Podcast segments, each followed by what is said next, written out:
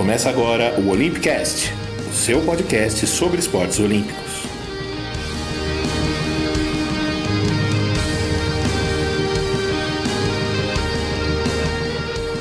Olá, gente, bom dia, boa tarde, boa noite. Está no ar o quinto episódio do Olympicast e hoje o nosso programa é diferente. Hoje eu vou dar um tempo nas histórias dos Jogos Olímpicos antigos e a gente vai falar sobre os Jogos Pan-Americanos de Lima, encerrados no domingo passado, com uma participação brasileira que a gente pode chamar de excelente. O país bateu seu recorde de medalhas de ouro, 55, e no número total de medalhas, 171, recordes que tinham sido estabelecidos aqui no Rio em 2007. E pela primeira vez desde 1963, quando o Pan foi disputado aqui em São Paulo, o Brasil ficou com o segundo lugar no quadro de medalhas, atrás somente dos Estados Unidos e a frente de outras potências continentais, como o Canadá e Cuba.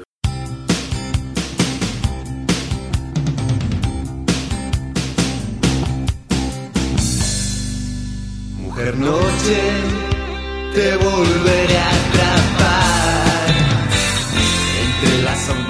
sombras de E esse episódio ainda tem música peruana de ótima qualidade. Essa é a banda Mar de Copas, com seu clássico Mujer Noche, uma das bandas mais famosas do Peru, um jeito de homenagear o país tão vítima de trocadilhos. Que me escuchas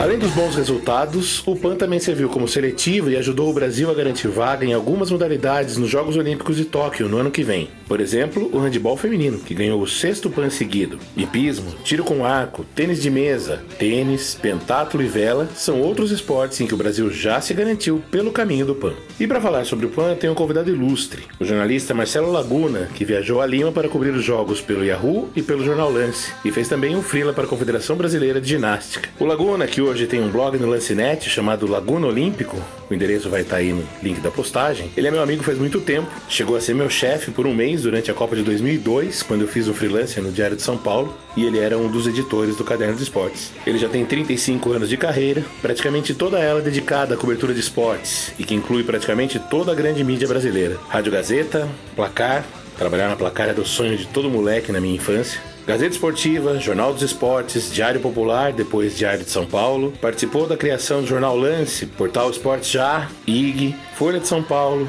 Veja. E hoje faz frilas para Yahoo e mantém o seu blog no Lancinete, como eu disse, o Laguna Olímpico. Em todos esses veículos, o Marcelo Laguna acumula em loco quatro Olimpíadas. Atlanta 96, Sydney 2000, Londres 2012 e Rio 2016. Pan, o de Lima foi o terceiro, depois de Mar del Plata 95 e Winnipeg 99. Fora incontáveis eventos internacionais aqui no Brasil, como a Copa de 2014, torneios de atletismo e natação e GPs de Fórmula 1. Lá em Lima, o Laguna ficou de olho especialmente nas três modalidades da ginástica, a ginástica artística, a ginástica rítmica e o trampolim, e ainda acompanhou duelos de esgrima, jogos de basquete, entre outras atividades. Para começar, eu perguntei para ele como que foi essa rotina, essa coisa maluca de escolher a cada dia o que ia assistir. Eu era o meu pauteiro. Então eu definia a minha vida. Aí nessa primeira semana, quando voltava da ginástica, quando dava tempo, eu ainda ia para alguma outra competição. Eu lembro que primeiro dia, no primeiro final de semana, cobri patinação artística, nunca tinha, nunca tinha feito essa cobertura. Mandei coisas de patinação para eles, foi uma das primeiras medalhas do Brasil, inclusive. Eu resolvi também nos primeiros, nos primeiros dias, eu vi que não teria condição de tempo de fazer o, o meu blog. Não, não, não haveria menor condição, né, não, não daria conta. Então eu resolvi criar uma espécie de live blog. Eu iria, através desse live blog, eu botaria um post no ar que iria atualizando com as coisas que eu estava vendo ou cuja informação chegava para mim. Era uma forma de deixar o blog sempre vivo, né, em funcionamento, né?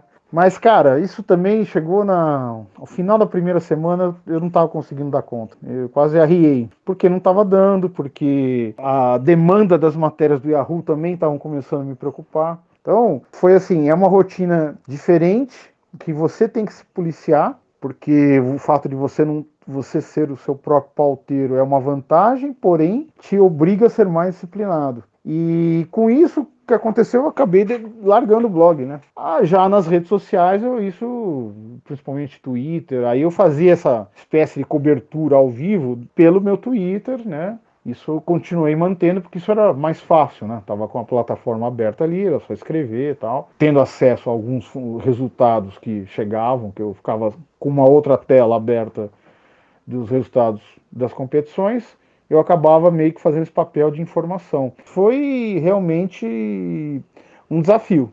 Foi um desafio que eu nunca tinha passado por isso. Não é fácil. Foi um dos, foi um dos eventos mais cansativos que eu, que eu já tive oportunidade de cobrir. Mujer noche, te volveré a atrapar pedi pro Laguna falar também sobre as surpresas positivas entre os brasileiros no PAN, né? aquelas medalhas inesperadas, alguns atletas que chegaram longe durante a competição, e ele destaca aqui alguns bons resultados dos brasileiros. Vamos escutar. É, essa é uma modalidade, o basquete feminino, que pode ser classificado como uma grande zebra, assim, uma surpresa positiva, eu diria. Hoje eu não acompanho mais tão de perto o basquete como eu acompanhei no tempo em que se permitia isso, né? Que se permitia que tivesse setoristas eu sou numa época que tinha setorista de basquete, tinha setorista de vôlei, enfim. Então eu não acompanho mais o basquete como eu acompanhava no início da minha carreira. Mas a gente acompanha um pouco, a gente fica ligado, a gente sabe a crise que o basquete brasileiro passa, em especial o feminino, né? É uma fase horrorosa.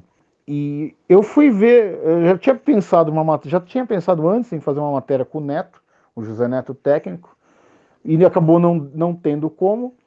E eu pensei, bom, quando eu vi que o Brasil ganhou os dois primeiros jogos, eu falei, ah, tem uma chance aqui para poder é, fazer essa matéria. Fui assistir o jogo Brasil-Paraguai. Fui só eu, só tinha eu de jornalista brasileiro lá. Fora o Kobe, logicamente a TV, né? E assessor da CBB, né? Que tá fazendo material para a CBB. Mas da imprensa mesmo, só tava eu, né? Eu vi algo diferente, né? Ah, é um, é óbvio, o Brasil jogando com o Paraguai, já classificado no nível é, pan-americano. Mas você via coisas, algumas coisas diferentes no time do Brasil, a forma de jogar, uma dedicação defensiva que há muito tempo eu não via. Então foi algo que me chamou um pouco a atenção, a entrega das jogadoras, né? Então eu falei, poxa, pode estar tá acontecendo alguma coisa aí, né? Aí fiz a matéria, foi, mandei pro Yahoo, essa daí eu preparei pro Yahoo. Aí o Brasil foi pra final. Aí, no sábado, né? Eu falei, é óbvio que eu vou assistir essa final, né? pensei. Vi pelo, aí, pelo horário, pela programação do, do atletismo, daria tempo de sobra, né? As principais provas do atletismo acabariam relativamente cedo, daria tempo de escrever, mandar alguma coisa pro lance e conseguiria assistir o jogo lá, numa boa. Aí você vai para a final, você fala, bom, é Estados Unidos, é, final é final, mas é Estados Unidos, aquela coisa, o time americano sempre, por mais fraco que seja, ou menos experiente, sempre é um time americano, enfim. Aí o, você vai com aquela expectativa, pô, chegou na final, já é legal, né? Para você até você não se decepcionar. Aí você vê a partida rolando e o jogo ali, pau a pau. Né? As americanas. Eu não tinha, era, o primeiro, era o primeiro jogo dos Estados Unidos que eu tinha visto né, naquele pan. Tinham duas boas jogadoras, a armadora e uma, uma ala lá, realmente, que jogavam muito bem. Mas era só isso. Né? O Brasil conseguindo equilibrar o jogo. Acaba o primeiro tempo, a vantagem americana acho que era pequena, não me lembro agora quanto foi o, o placar, mas era algo que você olha assim e você fala, poxa, Brasil tá, tá no jogo. Aí começa, começa o segundo tempo, terceiro, quarto, e você vê que aquela tua impressão não tá errada. Então, foi dando uma, uma expectativa que foi se confirmando até o final do jogo. Então, acho que esse título do basquete foi uma surpresa. O desempenho do Taekwondo confirmou uma surpresa que já tinha, no, já tinha ocorrido no Mundial. O Taekwondo vinha de problemas internos da confederação terríveis. Passou no Mundial 2017 em branco. Poxa, fez sua melhor campanha. O triatlo também, o triatlo também passou por uma fase horrível e conseguiu ótimos resultados, conseguiu vaga olímpica. O próprio atletismo, uh, que já vinha, já vinha uma temporada muito boa de resultados, também conseguiu marcas muito expressivas em algumas provas, né? O, do Alisson dos 400 com barreira, a Vitória Rosa fazendo o melhor tempo da carreira no, nos 200, o Darlan quebrando o recorde dele sul-americano. Quer dizer, são marcas que você fala, poxa vida, não estão aqui só para passear, né? Então isso, o próprio, próprio desempenho da, da ginástica artística, ma, masculina especialmente, foi o melhor, ajudou a fazer a melhor campanha da história. Esperava-se que, que se viesse alguma coisa, fosse da, da feminina, não da masculina. Então eu acho que essas coisas foram interessantes. Foram bem. O Brasil conseguiu medalhas em várias modalidades. Então eu acho que isso é um ponto que precisa ser destacado também. Mujer noche, te volveré a atrapar Perguntei pro Laguna sobre o status do PAN hoje. É, a gente sabe que muita gente enxerga o PAN como uma competição menor, mas o nosso convidado tenta colocar as coisas nos seus devidos pesos. Né? As vitórias do PAN têm sim valor, devem ser reconhecidas, devem ser admiradas, mas obviamente o Brasil não pode se iludir e esperar repetir um desempenho de 170 medalhas na Olimpíada. Não acho que tem que ser colocado como uma competição de quinta linha, mas também não é para que sirva de ilusões para as pessoas. Né? O, o, brasileiro, até pela falta de conhecimento de esportes olímpicos, ele embalado, obviamente, pela cobertura televisiva que precisa desse tipo de, de postura, né? que é uma postura mais festiva, exaltar os, os conquistas do Brasil, é natural, isso, é isso, é, faz parte da televisão. Eu, eu já fui mais radical quanto a isso, hoje eu, eu meio que aceito porque faz parte do jogo, né? Não, não adianta você dar murro em ponta de faca, né? Só que é, esse tipo de cobertura acaba afetando aquele pessoal que é mais. que, é, que não acompanha direito o esporte olímpico, né? E, e qual, qual é o problema disso? O PAN acaba iludindo, né? porque chega na Olimpíada, o sarrafo é mais alto e vários desses brasileiros que conseguem resultados muito significativos no Pan-Americano não vão mal passar da qualificatória numa Olimpíada. E aí acontece o efeito oposto. Aí esse torcedor Pacheco vai criticar, vai em rede social, vai xingar o atleta, vai falar que não vale nada. E não é assim também. Porém, ele tem uma importância é, continental muito forte. É, o Brasil é mesmo uma das potências do continente. Né? Inclusive, a gente estava comentando lá no, na, na, coletiva que o COB tradicionalmente faz de balanço desses eventos. O Canadá, o Brasil ficou bem à frente do Canadá. O Canadá, naturalmente, é, ele só foi fora da curva no no PAN de no PAN de Toronto, porque era o país sede, né? Então não era não é normal o Brasil. O Brasil normalmente nos últimos anos ele tem ficado à frente do Canadá. O, o PAN é importante para é, primeiro porque ressalta a nossa força continental. O Brasil, graças também aos investimentos que foram feitos por causa da preparação para Rio 2016, naturalmente ele adquiriu uma força em várias modalidades, né? Era um, era, o Brasil passou, deixou de ser um país em que medalhava em seis esportes para medalhar em 12, 14, né? Até mais, no caso de Pan-Americano, né? Então, isso é feito da, do, do dinheiro que foi gasto na preparação olímpica pode-se concordar ou não com, com essa política esportiva. Muitos acham que o governo não tem que dar a, investimento, recursos para alto rendimento. Isso não, não vou entrar nesse mérito. Mas a consequência é que o Brasil subiu de patamar, sim, em várias modalidades. E é importante que o Brasil consiga é, manter essa tradição de ser uma força emergente no, seu, no continente, mostrando eh, essa qualidade numa competição como os Jogos Pan-Americanos. O próprio Pan-Americano ele mudou, está tentando mudar um pouco a sua cara, né? A, a gente eh, vivenciou na edição de Lima uma, uma nova face da, da entidade que organiza os jogos. Mudou até o nome. Era a ODEPA, uma, uma entidade paquidérmica do tempo dos dinossauros, que foi dirigida por anos e anos pelo mexicano Mário Vasquez Ranha, que faleceu, acho que uns três anos. Houve uma eleição em 2017, o novo presidente que, que assumiu é um chileno, Neven Ilic, é, já era o presidente do Comitê Olímpico Chileno, derrotou o Nusman, inclusive, foi a última grande cartada que o Nusman tentou dar no esporte olímpico, né? Talvez se ele tivesse sido eleito presidente da ODEPA, talvez ele não tivesse sido preso, né? Porque um dos planos era mudar a sede para Miami. Enfim, uh, esse chileno uh, mudou o nome para começo de conversa, mudou o nome da entidade, né? Chamou a entidade foi rebatizada de Panam Sports e criou uma uma cara nova em relação aos jogos, até, de, até principalmente na comunicação. Eu, eu nunca na minha vida recebi comunicados, uh, avisos de, de, notícias, enfim, nunca recebi nada da, da, da, antiga ODEPA. E a Panam Sports criou um sistema de comunicação muito eficiente. Né? Do ponto de vista esportivo, eles, eles estão modernizando também os jogos. Essa foi a edição com o maior número de modalidades que é, classificavam atletas para os Jogos Olímpicos. Eram, 20, eram 22 esportes que davam vagas diretas ou cujos resultados contavam para pontos de rankings classificatórios. Isso nunca aconteceu antes, né? Isso mostra o quanto eles estão preocupados em querer dar relevância ao evento.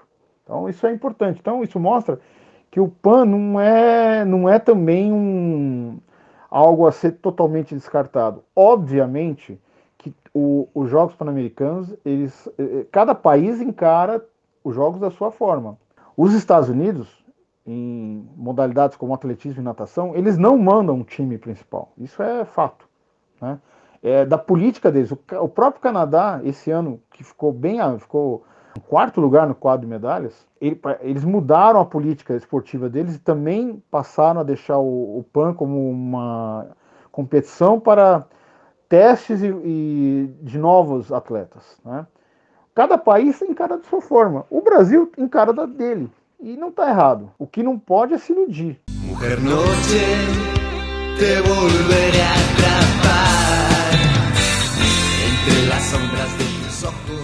Dentro dessa ideia, dessa perspectiva, o Laguna admite, ele saiu bastante satisfeito com o desempenho do Brasil em Lima. Foi realmente acima do que era esperado. O COB, espertamente dessa vez, ao contrário do que fizeram de forma arrogante na Olimpíada de 2016, que falava que o Brasil vai, vai ficar no top 10 do quadro de medalhas, ou o Brasil quer ficar no top 10 do quadro de medalhas, quando não, não tinha condição para isso, o COB não criou uma meta clara dessa forma. E pelo contrário, ele dizia assim: ah, nós vamos brigar pro top 3 para não sair do top 3, mas vamos, vamos brigar para o top 2. Quando na verdade eles já sabiam que tinham condição de ficar no top 2. O, o desempenho acabou superando a expectativa por conta de, de resultados e modalidades que você realmente falava, poxa vida, né? Não se esperava tanto o hipismo, o hipismo foi, fez 100% de medalhas nas três modalidades, salto, CCE, é, adestramento, como eu já tinha falado antes, o triatlo, o taekwondo, o boxe de oito categorias, o Brasil trouxe seis medalhas. É, isso, isso tem que ser levado em consideração. Sem falar das modalidades que não são olímpicas, né? Que também contribuíram, né? Patinação teve medalha, wakeboard teve medalha. E também as modalidades novas, o surf. Mesmo, na, mesmo até as provas que não são olímpicas, o Brasil fez uma campanha muito boa. Tudo isso, quando você coloca na, naquela balança, você vê que a, a campanha foi boa, sim. Não foi superdimensionada, não. Eu acho que é, o Brasil fez um papel muito bacana lá em Lima e isso não pode ser negado. Mujer noche, te volveré a atrapar entre las sombras de tus ojos. É claro que nem tudo foram flores. É, o Laguna também falou sobre alguns atletas que, para ele, e às vezes até para si próprios, deixaram a desejar. É o caso do ginasta Arthur Zanetti, que ficou com a medalha de prata nas argolas. O Zanetti foi campeão da prova nos Jogos Olímpicos de Londres, prata no Rio, e ele buscava o bi-pan-americano depois de vencer no Pan de Toronto, no Canadá, em 2015, e chegar ao Peru como favorito. Aí você vai falar, poxa, mas o cara ganhou a prata e é decepção? Pois é. Parece um contrassenso quando a gente tenta acabar com essa cultura de que só o primeiro lugar que vale, e o, segundo é o primeiro dos últimos, uma coisa muito em voga aqui no Brasil. Mas quando você analisa o caso do Zanetti em si, realmente acaba sendo uma decepção e a própria postura dele no pódio, ele ficou arrasado, ele ficou muito arrasado na coletiva, ele estava realmente admitindo o erro, né? Porque ele sabe que ele errou na prova dele, né? E ele era muito favorito. Ele, o nível dele, ele conseguiu uma nota 15 na classificatória, sem suar muito. E ele cometeu um erro que pode ter sido atribuído também a um problema físico. Ele reclamou de dores no ombro que ele já estava sofrendo e acabou piorando no, no dia da final. Ou um erro mesmo, né? É, o Zanetti, se a gente for parar para pensar, ele tem ficado no pódio em praticamente todas as competições em que ele disputou desde, desde que ele apareceu em 2011, 2010, na verdade ele, que ele começou a, a, dar resultados de nível internacional. Teve um mundial, acho que foi antes do, da Olimpíada de Londres, que ele não, ele não conseguiu o resultado. Depois, desde então, ele tem conseguido em todos. Então ele tem sempre pódio. Ou é ouro ou é prata. Em Lima, todo mundo dava como certa a medalha de ouro dele. O, a outra decepção enorme, os vôleis, de praia e de quadra, masculino e feminino. Aqui também cabe um, um adendo, né? O vôlei de quadra, você pode até dar um desconto por causa da questão de calendário. A Federação Internacional conseguiu a proeza de marcar primeiros pré-olímpicos para a mesma época do PAN. Aí você tem que saber pesar, tem que jogar a tua força máxima no, no pré-olímpico, é óbvio. E eu não acho que a CBV agiu de forma incorreta, não. Talvez poderia ter escolhido uma seleção um pouco melhor, tanto masculino quanto feminino, talvez. Não sei. Não sei se tinham jogadores ou jogadoras em condições. Talvez pudesse melhorar um pouco o elenco, porque os resultados realmente foram decepcionantes. Agora, o pior para mim foi o vôlei de praia. Com duas duplas desconhecidas. A gente conseguiu uma medalha de bronze. O nível também do torneio estava fraco. Aí sim a CBV errou de não conseguir colocar pelo menos uma dupla razoável em algum dos gêneros para participar do PAN. Foi o esporte foi relegado a, a segundo plano aí, acho que essa foi uma decepção grande, sim. No atletismo, vai, o Thiago Braz. Essa pode ter sido, pode ser uma outra decepção também. Thiago, na verdade, ele vem de temporadas muito irregulares. Ele nunca conseguiu um ano inteiro regular como ele, como ele fez em 2016. Houve mudança na forma de treinamento dele, ele passou por lesão, só que esse ano chegou e conseguiu um resultado, um dos melhores resultados da vida dele, num, numa Liga Diamante.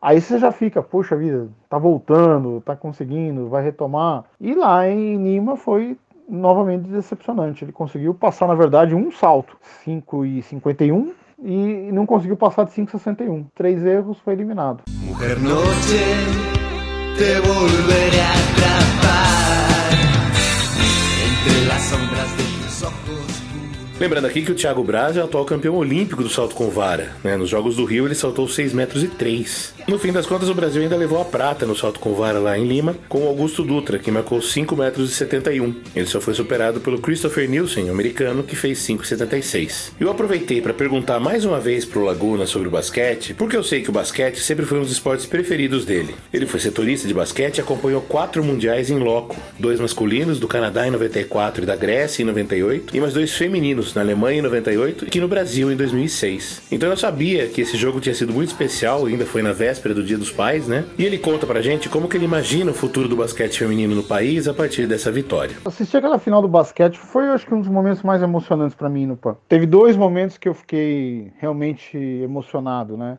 De ver a medalha do conjunto lá da GR, porque Aquelas meninas realmente fizeram uma apresentação espetacular. E a medalha de ouro do basquete. Esse foi o que eu até escrevi, estava escrevendo com lágrimas nos olhos, porque é, é, aquilo. A medalha de ouro não significa que o basquete feminino resolveu todos os problemas de, da vida de, delas, né?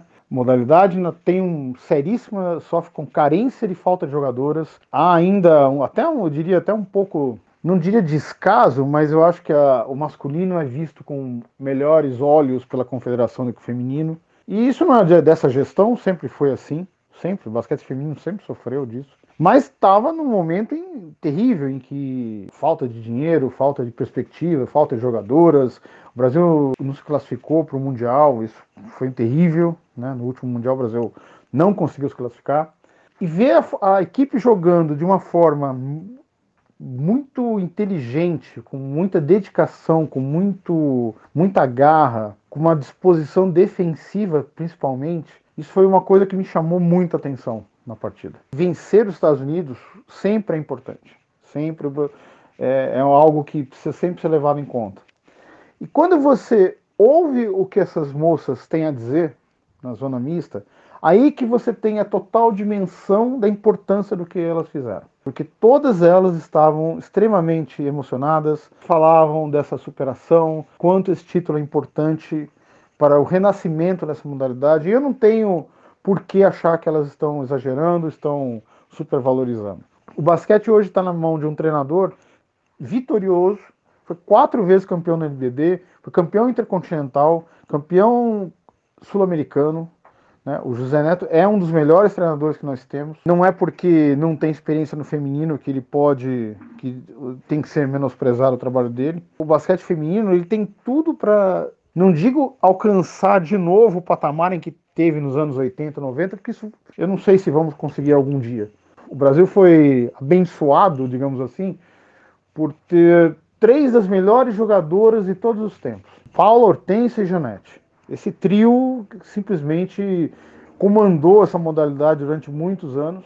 Né? O Brasil virou referência no basquete feminino, queiram ou não. O Brasil foi top 4 do mundo de 94 até 2006. O Brasil estava entre, sempre entre os quatro primeiros em todas as competições. Depois, quando acabou a quando a Janete encerrou a carreira, aí foi o último suspiro. Aí viu-se que não se foi criado um trabalho de, decente de base. Aí começou a experimentação de técnicos, troca técnico aqui, troca ali. Então, o basquete feminino, de todas as, essas medalhas, não que uma tenha que ser mais merecida do que a outra, mas eu acho que talvez a medalha mais necessitada era delas. Né? Então esse foi um momento realmente é, muito especial. Eu acho que pode sim ter um, um, papel de reconstrução bem importante se os dirigentes souberem aproveitar, se os jogadores tiverem essa consciência na reconstrução do basquete no Brasil. Mujer noche, te volveré a atrapar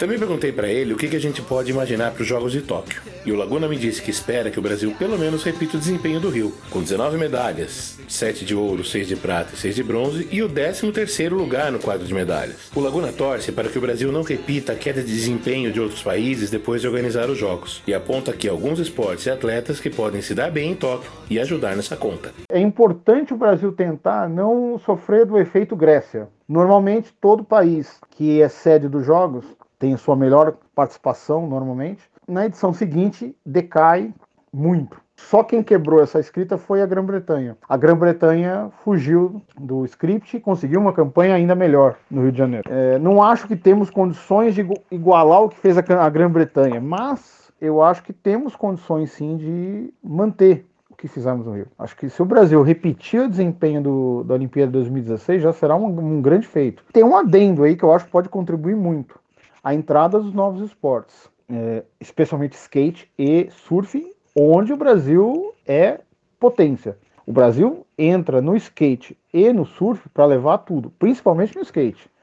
O Brasil vai competir com provavelmente 12 atletas, três por gênero, tanto no street quanto no parque. E desses 12, eu diria que tem uma boa chance de 12 medalhas possíveis, o Brasil tem chance de voltar com 10. Não é, não é exagero. O Brasil realmente é potência junto com os Estados Unidos, Austrália e talvez um pouco abaixo o Japão. No surf, masculino, o Brasil é muito forte. Né? Não tem nem o que discutir. Medina, Mineirinho, Filipinho, Uh, não importa quem, quem, quem conseguir a vaga, vai chegar para brigar para a medalha de ouro. Esses novos esportes podem contribuir muito para o Brasil manter essa campanha de 2016 ou, sei lá, né, de repente até superar. Conseguir 20 medalhas, 21 medalhas, para o nosso, nosso universo esportivo é muito, é uma coisa, seria uma coisa excepcional. Seria algo realmente espetacular, né? Isso aliado a outras modalidades que o Brasil realmente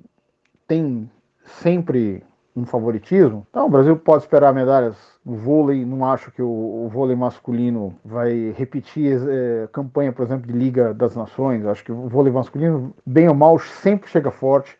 O feminino vai depender muito de quem o Zé Roberto tiver à disposição. Se tiver com um time completo, um time bom, ele chega para brigar. O vôlei de praia, as principais duplas sempre chegam forte. Você sempre pode esperar uma ou duas medalhas. Aí é aquela coisa, né? A vela sempre pode beliscar uma medalha ou duas. Tem as duas meninas da 49er, a Martina Grael e a Caena Kunze. É, eu acho que elas são candidatas sim ao bi olímpico, por que não? O Scheid pode esperar que eu acho que o Scheid vai chegar forte com chance de brigar por um pódio. O judô, você tem pelo menos duas ou três categorias que o Brasil sempre chega forte. Eu acho que dessa vez o feminino é nosso foco a Mayra Guiara, a Rafaela Silva, acho que são as duas que realmente podem fazer a diferença. E aí outras, aí outras modalidades que você entra com chance de medalha, né? Atletismo, 4 por 100 masculino, revezamento. Muito forte. Se vai brigar, se vai conseguir ou não, não sei. Vai brigar por medalha. O Thiago Braz, desconta-se essa, essa irregularidade dele, eu acho que ele chega com chance de medalha, sim, por que não? Se estiver saudável, se estiver sem contusão, tiver com a cabeça boa, principalmente, tem chance. O Darlan Romani, né? O Darlan hoje ele tem ó, entre as 10 melhores marcas do mundo da história, né, do arremesso de peso, né? Ele é um atleta que realmente vai chegar forte também para brigar por, por medalha. Diria com chances muito boas mesmo, pelo menos um bronze, que, quem, quem dirá até uma prata, né? não sei. Da mesma forma, eu colocaria a Andressa Moraes também, foi medalhista de prata lá na, no disco, né? Tem sempre cubanas, no caso, ela perdeu para uma cubana lá no, no PAN, mas quando chega a nível mundial, alemãs, finlandesas, enfim, uh, atletas que podem complicar, mas ela, eu acho que ela entra também com chance para pleitear um favoritismo, né? Natação, Fratos é um candidato. Fratos é hoje o melhor nadador de velocidade que nós temos. Os revezamentos chegam, vão chegar forte. Acho que a campanha do Mundial pode ter servido de lição. Né? Acho que eles vão aprender com os erros. Eu acho que os revezamentos masculinos vão chegar, tanto do 4 por 100, 4 por 200, vão chegar com chance de brigar. Falando assim, bem por cima, né? Tem pismo também, salto, sempre tem uma tradição de brigar por, por pódios. Então, é, é, eu não gosto de fazer projeções, mas você consegue vislumbrar algumas possibilidades, né? Eu acho que a principal meta do Brasil é tentar repetir o Rio e vai ser baseado em condições financeiras piores do que foi para 2016. Será uma Olimpíada complicada, em termos de adaptação a fuso horário, adaptação à alimentação, aos hábitos e ao calor. O calor será o grande adversário, não só do Brasil, obviamente, de todo mundo, mas será um adversário muito forte. As autoridades de Tóquio estão muito preocupadas com todos os estudos feitos de calor, de clima. Estão previstos muitos problemas com altas temperaturas. Algumas modalidades já mudam, estão mudando o horário. Fala-se até de antecipar a maratona para 6 da manhã, horário local. Tudo para escapar do calor, porque o calor vai ser muito pesado lá. Então, não será uma Olimpíada fácil acho que os resultados que o Brasil alcançar terão que ser muito valorizados, porque será uma Olimpíada bem difícil. Mujer noche, te volveré a atrapar Para encerrar, eu pedi ao Laguna que deixasse as suas impressões sobre Lima. Né? Eu tive lá em 2004 para cobrir a Copa América, passei inclusive por algumas cidades do litoral peruano, Ticlaio, Trujillo, Piura. De Lima eu fiquei com a lembrança do quanto os motoristas gostavam de buzinar. Né? Parecia uma sinfonia e ele confirmou essa minha impressão, mas também fez muitos elogios à organização dos jogos. Olha, a minha impressão sobre Lima é a melhor possível. E, isso mesmo diante do cenário caótico que a gente encontrou em relação ao trânsito. Eu sou de São Paulo e aqui a gente tem um trânsito horroroso. Eu nunca vi um trânsito como o de Lima. Mesmo assim, eu acho que a, a, eles fizeram um PAN excelente. PAN dentro das possibilidades deles. Muito se dizia que, que havia um risco até dos jogos não acontecerem, porque eles não teriam condições. Realmente o risco ocorreu. O país se envolveu, assim como aqui, numa crise constitucional tremenda, mas eles fizeram, eles se associaram uma, a empresas inglesas com, com expertise em organização de grandes eventos e fizeram jogos do tamanho que tinham que ser, não, sem megalomania, sem a, arenas que vão virar elefantes brancos, eu espero, né?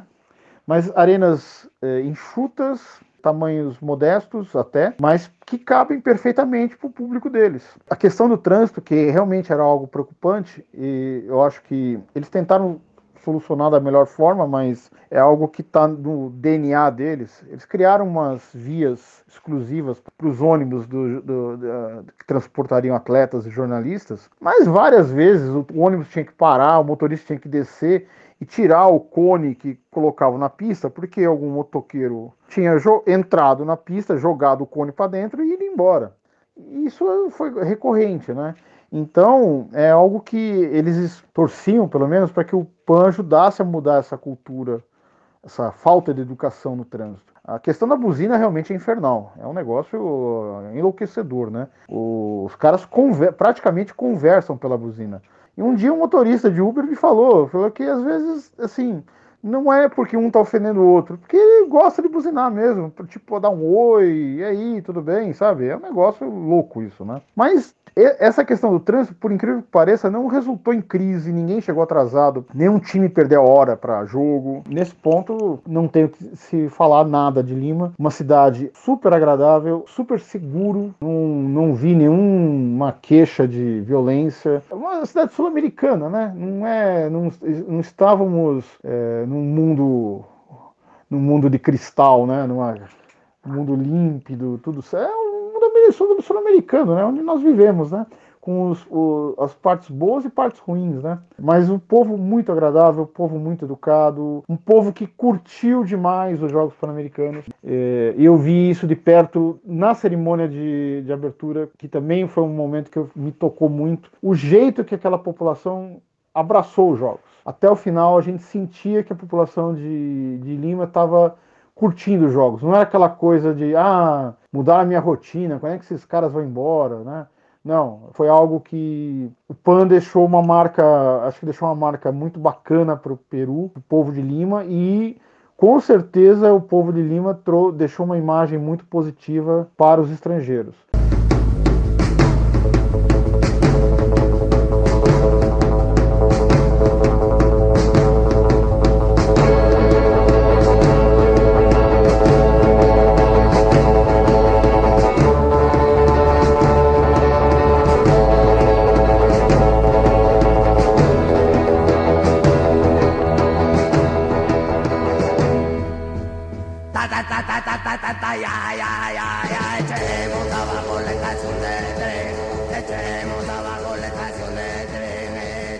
Bom, gente, é isso. É o som dos Los Saicos, uma banda peruana dos anos 60, da época do estouro do rock, do Ye Ye Ye. E esse é um dos hits deles, chamado Demolition. É assim que eu coloco fim no episódio 5 do Olympicast, esse episódio especial sobre os Jogos Pan-Americanos de Lima. Eu agradeço mais uma vez ao amigo Marcelo Laguna pelo tempo, pelas respostas e peço que vocês sigam ele no Twitter arroba Marcelo Laguna ou arroba Laguna Olímpico. Também vou deixar o endereço do blog dele no Lancenet para que vocês cliquem ali na descrição do episódio. Também peço que vocês sigam nossos perfis, arroba Olympicast em todas as redes sociais, Twitter, Facebook, Instagram e no YouTube. Assine nosso feed e se o seu agregador ainda não inclui a gente, por favor, deixe uma mensagem. Se preferir acompanhar pelo YouTube, se inscreva no nosso canal e ative o sininho para saber quando tem episódio novo. Eu sou Fernando Cesarotti e no próximo episódio vamos retomar a história dos jogos para contar como foi a Olimpíada de Estocolmo em 1912. Um abraço, um beijo, obrigado pela atenção, até!